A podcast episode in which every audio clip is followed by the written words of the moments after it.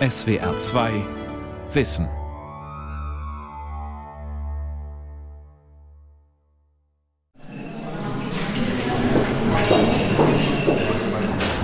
Ein sonniger Spätsommertag. Am Rand des Stadtgartens in der Kölner Südstadt sitzen ungefähr 80 Menschen im Speisesaal eines Tagungsgebäudes. Eine Organisation namens Amorg hat zu einem sogenannten mystischen Tag eingeladen, der mit einem Mittagessen beginnt. Die Abkürzung Amorg steht für Antiquus Mysticusque Ordo Rose Crucis, alter und mystischer Orden der Rosenkreuzer. Die Rosenkreuzer. Legende und Wirklichkeit eines Geheimbundes.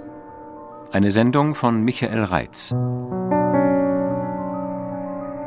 Mit Orden stellt man sich oft immer gerne so irgendwie eine religiöse Gesellschaft vor, was es aber nicht ist, sondern Orden bedeutet einfach nur, es gibt ein gewisses Ordnungssystem, die Lehre eben, die man sich aneignen kann. Und deswegen ist es der Orden vom Rosenkreuz. Maximilian Neff, ein gedrungener, kräftiger Mann um die 50, leitet die Kölner Veranstaltung des alten und mystischen Ordens der Rosenkreuzer. Er ist der Großmeister des weltweit agierenden Ordens, der sein deutsches Zentrum in Baden-Baden hat. Sagenumwoben und mysteriös erschienen sie schon immer, die Rosenkreuzer. Umsturzpläne wurden ihnen ebenso unterstellt wie politische Morde oder die Verbreitung von Seuchen. Ihre Entstehungsgeschichte ist ausgesprochen kurios. Ab 1614 erscheinen drei Texte, die als die Manifeste der Rosenkreuzer gelten und von denen man heute weiß, dass sie von einer Gelehrtengruppe aus Tübingen verfasst wurden. In dem ersten Buch mit dem Titel Fama Fraternitatis, Geschichte oder Kunde der Bruderschaft, wird von einem gewissen CR erzählt. Er habe alle Weisheitslehren des Orients und der europäischen Antike studiert. Bei dem Versuch, sein Wissen in Europa weiterzugeben, sei er an dem arroganten christlichen Klerus gescheitert.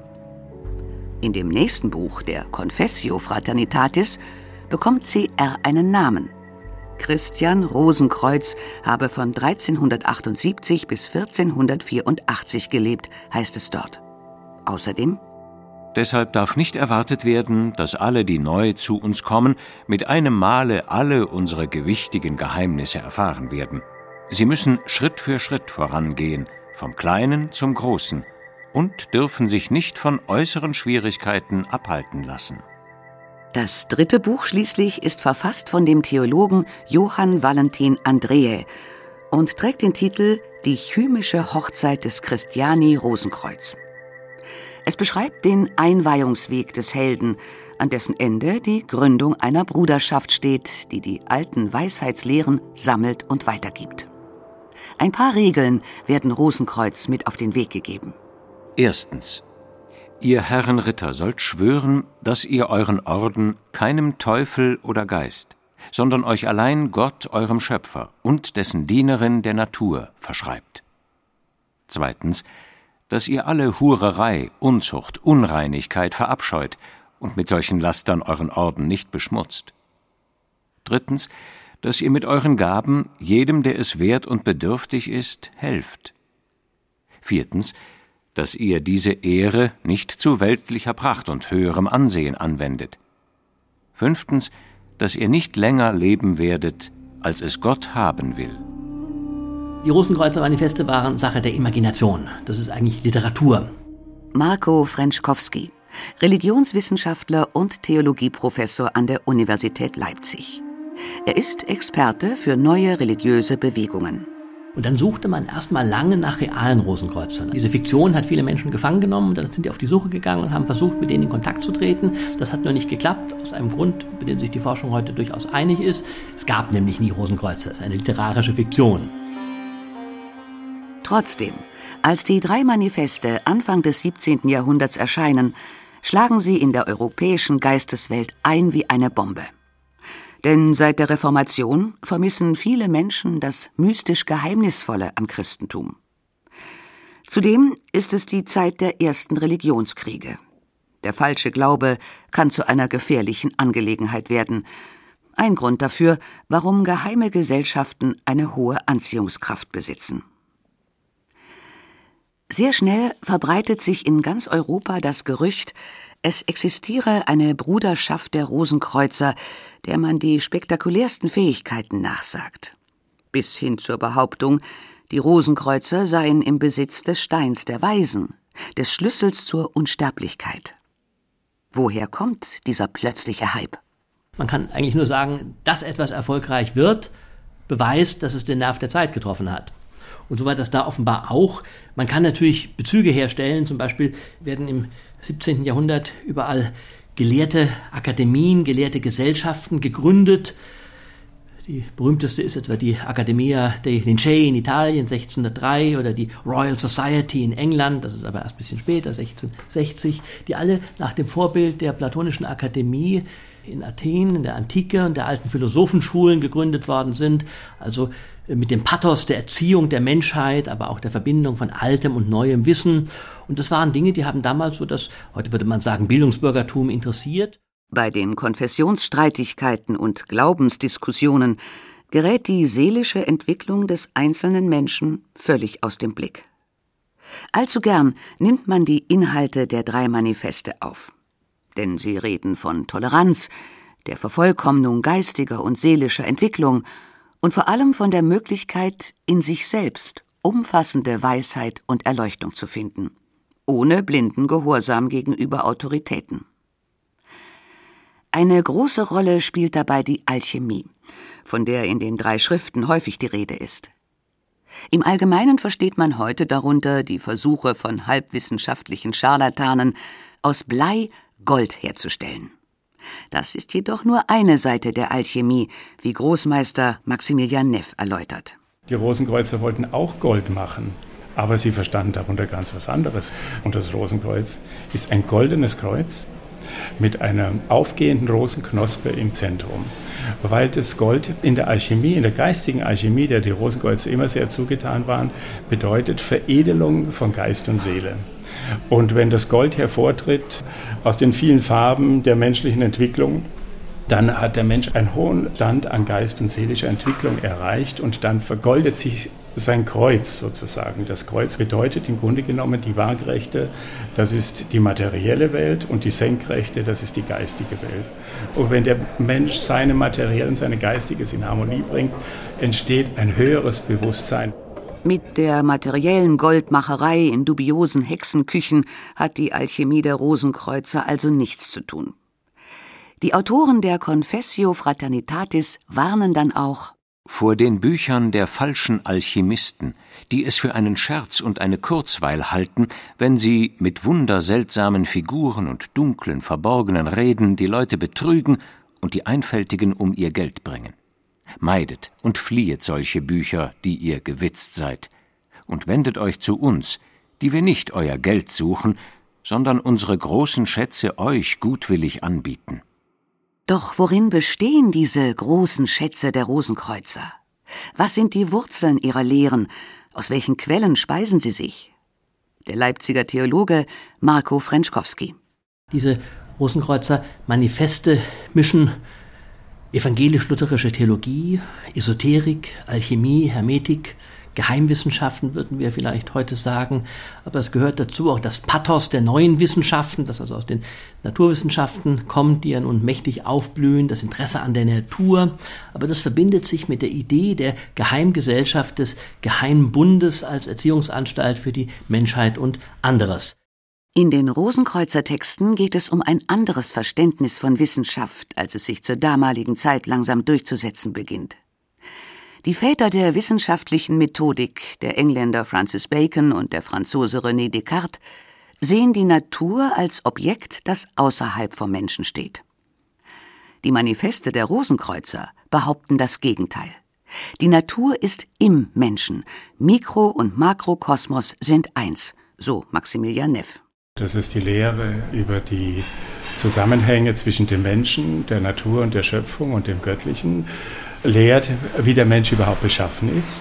Also zum Beispiel, dass diese ganze Schöpfung einfach dualer Natur ist, zweifach ist, dass sie einen materiellen und einen geistigen Teil hat. Und so ist es auch mit den Menschen und dass er sowas hat, was man heute als Psyche bezeichnet, in der sich das alles dann sammelt und wo die Entwicklung des Menschen sich vollzieht.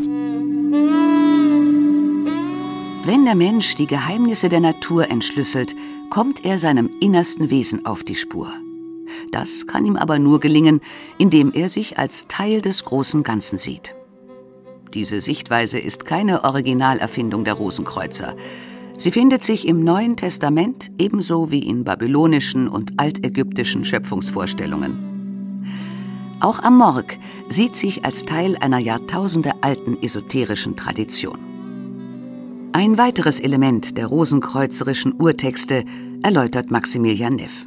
Die Rosenkreuzer waren immer schon der Auffassung der Reinkarnationslehre. Das heißt also, dass wir nicht einfach so ein Zufallsgebilde sind, sondern dass wir im Grunde genommen die Summe der Vergangenheit sind und dass unsere Persönlichkeit sich von Inkarnation zu Inkarnation weiterentwickelt. Deswegen nennen sie auch diese Persönlichkeit eine Seelenpersönlichkeit. Das heißt also, wenn der Körper irgendwann mal wieder abstirbt, die Seele und der Geist äh, können gar nicht sterben, sondern sie werden zurückziehen und wieder neu irgendwann einmal ihre Entwicklung fortsetzen.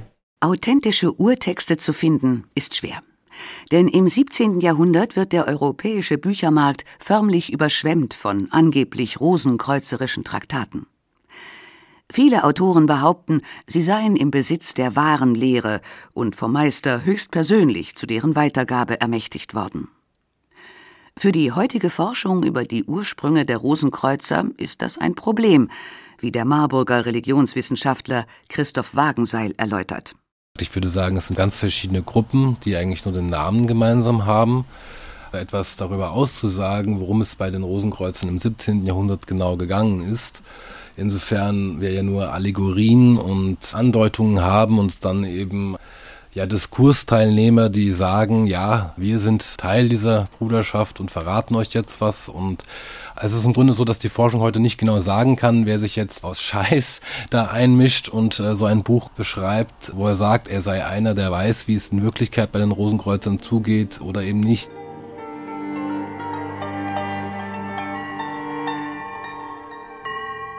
Der Anfang des 18. Jahrhunderts schließlich markiert eine Wende. Die Idee des Rosenkreuzes war zunächst nur Ausdruck einer Sehnsucht nach Harmonie, seelischem Frieden und Vervollkommnung des Menschen. Jetzt schießen vor allem im deutschen Sprachraum Rosenkreuzerbruderschaften wie Pilze aus dem Boden. Sie sind als geheime Gesellschaften konzipiert.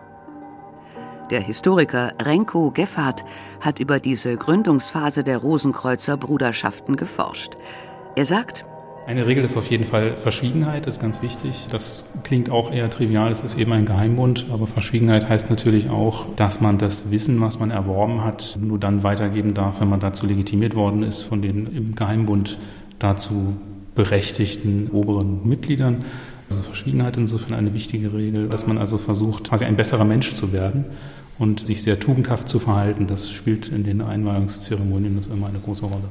Nicht jeder wird zu den Versammlungen zugelassen, und oft ist es so, dass die Mitglieder nicht unter ihrem richtigen Namen auftreten. Doch ganz so mysteriös, wie sie sein wollten, waren die Rosenkreuzer nach Ansicht des Theologen Marco Frenschkowski nicht. Wirklich geheim war da ja gar nichts. Das waren ja Bücher, ja, die konnte man ja lesen.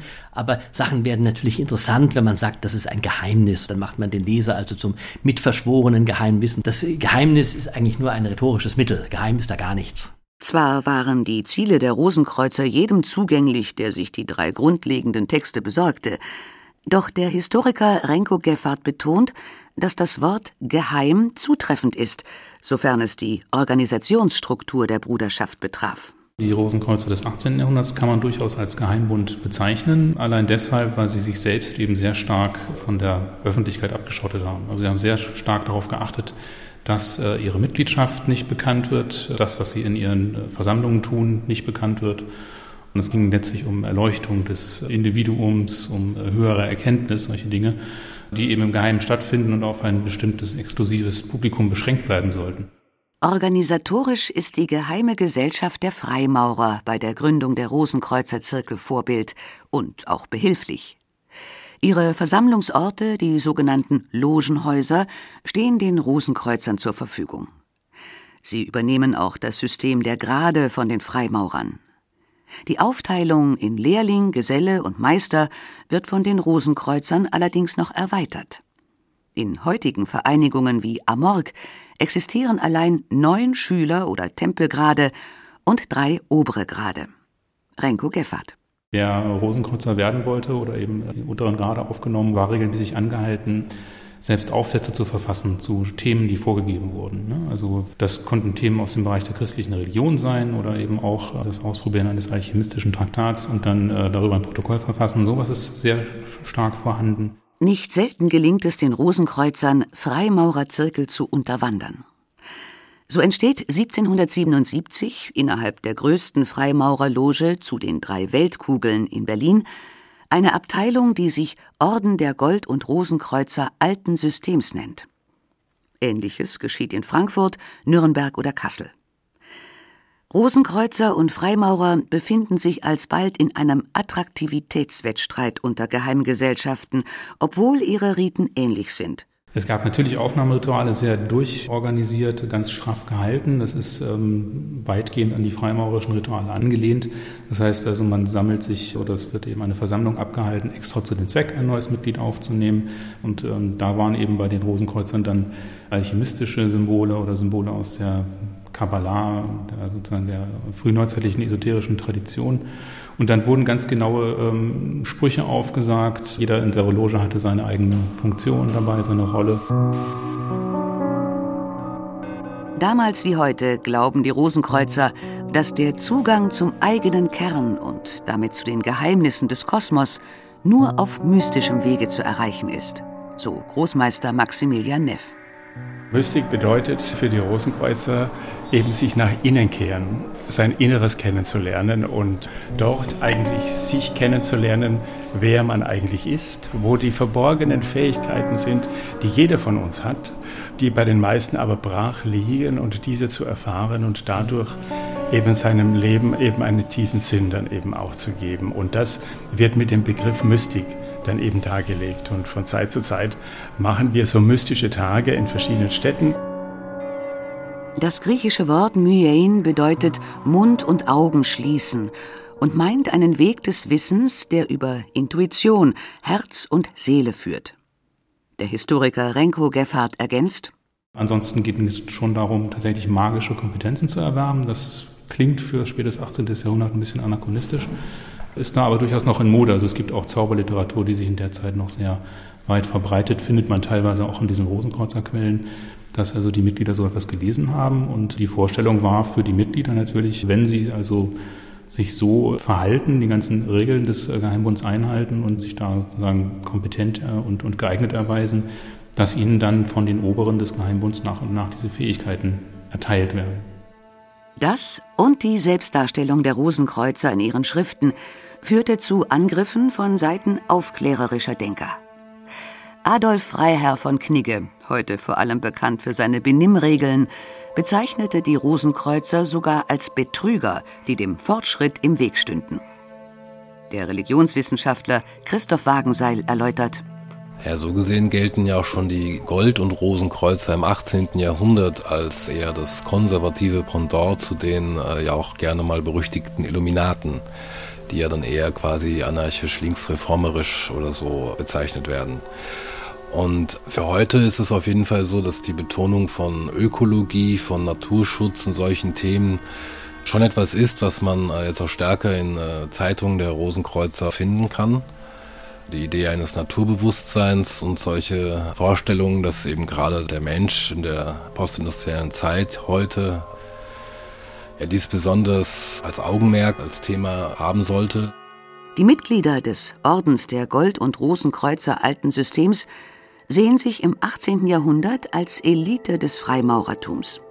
Das gilt vor allem für deren Gründer, den Pastor Johann Christoph von Wöllner und den Offizier Hans Rudolf von Bischofswerda. In diese Zeit fällt eine massive Einflussnahme der Rosenkreuzer auf die Politik. Es gelingt den beiden, den für okkulte Lehren anfälligen preußischen Thronfolger Friedrich Wilhelm nach allen Lehren der Bauernfängerei übers Ohr zu hauen. Mit Hilfe eines Bauchredners und einer Apparatur, die Blitze erzeugte, suggerieren sie dem Prinzen, er habe direkten Kontakt zu Julius Caesar. Als Friedrich Wilhelm 1786 preußischer König wird, macht er Wöllner zum Kultusminister und Bischofswerder wird Chef des Kriegsministeriums. In der Folgezeit ist Johann Christoph von Wöllner verantwortlich für die rigide Religionspolitik und die Verfolgung Andersdenkender während der Herrschaft Friedrich Wilhelms II. Mit der neuen politischen Macht wird der Orden im Bund mit den Jesuiten zu einem militanten Verfechter der Gegenaufklärung. Das Fußvolk der Rosenkreuzer dagegen wird immer unzufriedener. Die Arbeit besteht nur noch im politischen Ränkeschmieden und nicht mehr in der persönlichen Entwicklung. Hinzu kommt, dass der Orden die Unterordnung der Freimaurer fordert, was diese vehement ablehnen. Es beginnt der Niedergang des deutschen Rosenkreuzertums. Und auch in anderen Ländern setzen sich immer mehr die Ideen der Aufklärung durch, die von Geheimhaltung des Wissens und Hierarchien nicht viel halten. Die Rosenkreuzer verschwinden für knapp 100 Jahre in der Versenkung. Vermittelt werden die höheren Gesetze um die Zusammenhänge zwischen Mensch, Natur, Kosmos und dem, was als das Göttliche bezeichnet werden kann. Dieser westliche Weg im Zeichen des Rosenkreuzes führt zu der unvergänglichen Lehre über die Gesetze der Schöpfung und des Menschen, die vor allem geistiger Natur sind und in eine praktische Lebensphilosophie münden. Die Antwort der Rosenkreuzer auf die Frage nach dem Sinn des Lebens führt zum Erkenne dich selbst. So heißt es in der Selbstbeschreibung der Rosenkreuzer Vereinigung Amorg. In der zweiten Hälfte des 19. Jahrhunderts kommt es in mehreren Ländern zu Neugründungen der Rosenkreuzer. So zum Beispiel entsteht 1867 in London die Societas Rosicruciana in Anglia. 1888 wird in Florenz der Kabbalistische Orden des Rosenkreuzes ins Leben gerufen. Das Verhältnis dieser Orden zueinander beschreibt der Theologe Marco Frenschkowski. Zum Teil mögen die sich und verstehen sich und sind sich freundschaftlich gewogen und andere streiten sich miteinander. Die Gruppen sind meist klein, einige Dutzend, bestenfalls einige hundert Personen. Gelegentlich gibt es größere Jahrestreffen, aber auch Esoterikmessen spielen eine Rolle. Oft haben sie einen kleinen, engeren Kreis und einen etwas größeren Interessentenkreis. Man kennt sich untereinander und sieht sich dabei doch als Teil, sagen wir mal, einer spirituellen Elite. Antiquus Mysticusque Ordo Rose Crucis, abgekürzt Amorg, wird 1909 in Kalifornien aus der Taufe gehoben. Großmeister Maximilian Neff beschreibt sein Aufgabengebiet so dafür zu sorgen, dass die Lehren erhalten bleiben und weitergegeben werden, vertieft werden können. Und äh, da die Lehren ja uralt sind und diese Jahrtausende alte Lehren wurden immer wieder der jeweiligen Zeit natürlich angepasst und so natürlich auch heute. Und so sind also die Rosenkreuzer heute genauso modern wie diese Zeit ist, wobei die Lehren unvergänglich bleiben. Der Vorsitzende einer Loge, der Großmeister, wird auf fünf Jahre gewählt. Ebenso wie der Imperator, der den zusammengefassten Logen aus mehreren Ländern eines Sprachgebiets vorsteht, der sogenannten Großloge. Wie wird man heute zum Rosenkreuzer? Der klassische Weg ist, äh, sich einfach informieren und schauen, ob das das Richtige ist. Man kann sich ja versorgen über das Internet heute sowieso, kann auch äh, hinschreiben an die Zentrale oder kann eine Städtegruppe besuchen, da finden immer Vorträge statt. Und dann kann man sich entscheiden, ob man tatsächlich dieses Studium machen möchte, ob man diesen Weg dann eben auch gehen möchte. Die Lehren des Ordens werden heute den Studierenden in Form von Manuskripten, Monographien genannt, periodisch zugesandt. So haben sie die Möglichkeit, in der vertrauten häuslichen Atmosphäre ihren Studien nachzugehen. Jede monatliche Sendung enthält vier Monographien. Die Monographien vermitteln, parallel zu den behandelten Themen, auch eine große Anzahl Übungen, die dazu dienen, die mentalen und psychischen Fähigkeiten des Menschen zu entwickeln. Naturgemäß ist die Hauptaufgabe, die es zu bewältigen gilt, die praktische Umsetzung des Gelernten im Alltag. Heißt es auf der Website von Amorg. Das Studium ist dabei unterteilt in Meditation über Symbole, initiatorische Rituale in den Zirkeln, über deren Inhalte sich die Rosenkreuzer ausschweigen, und das Lesen der Texte, die die Rosenkreuzer für wichtig halten. Antike Philosophie, moderne Naturwissenschaften, Texte der jüdischen Weisheitslehren wie der Kabbala oder des Talmud, um nur einige zu nennen. Diese drei Elemente sind Beurteilungskriterien für das Erreichen der insgesamt neun Tempelgrade. Liest man die Website von Amorg, so stellt sich die Frage, kann und soll die Erziehung zum vollständigeren und besseren Menschen durch ein Fernstudium funktionieren? Oder ist das alles nur Geldmacherei auf Kosten von Menschen, die mit sich selbst nicht zurechtkommen? Der Theologe Marco Frenschkowski befindet sich seit Jahren im Gespräch mit den Rosenkreuzern. Er sagt, das sind interessante, kluge Leute und mit denen wir uns aber streiten, ja, in einem Streit um die Wahrheit befinden. Äh, manches finden wir sehr interessant, manche Ideen sind mit unserem christlich-theologischen Menschenbild eher in Spannung. Also es gibt ja immer so ein bisschen, sagen wir mal, gegenüber so kleineren Gruppen den, den Sektenverdacht. Ja, das ist ein Begriff, den wir eigentlich in der Religionswissenschaft nicht mehr verwenden. Das ist eigentlich ein Diffamierungslabel. Was sich unabhängig von dem Sektenvorwurf hält, ist eine Assoziation, die auch die heutigen Freimaurer kennen, der Begriff Geheimbund. Maximilian Neff sagt dazu, Heute bedeutet das Wort eigentlich eher nach Hause kommen. Nach Hause bekommen meint man damit zu sich selbst. Sich selbst, wer bin ich überhaupt? Was mache ich hier überhaupt? Warum habe ich diese Probleme? Wo kommen die her? Woraus bin ich überhaupt beschaffen? Was sind meine Schwächen? Was sind meine Stärken? Weltweit zählen die Rosenkreuzer Zirkel heute etwa 90.000 Mitglieder. Davon ungefähr 4.000 in Deutschland. Eine eher kleine Gruppe also. Die allerdings weder extremistisch, fanatisch noch mit einem aggressiven Sendungsbewusstsein operiert. Moderne Rosenkreuzer verstehen sich als Humanisten, konsequente Demokraten und dem Prinzip der absoluten Gewaltlosigkeit verpflichtet. Sie mögen mit dem Kopf in den Wolken hängen und ihren Lebenssinn in jahrtausendealten Texten suchen, doch sie sind dabei weder weltfremd, noch versuchen sie, anderen ihre Meinung aufzuzwingen. Die Rosenkreuzer bieten einen Weg der spirituellen Selbstvervollkommnung an. Dieses Angebot abzulehnen oder anzunehmen, bleibt jedem selbst überlassen.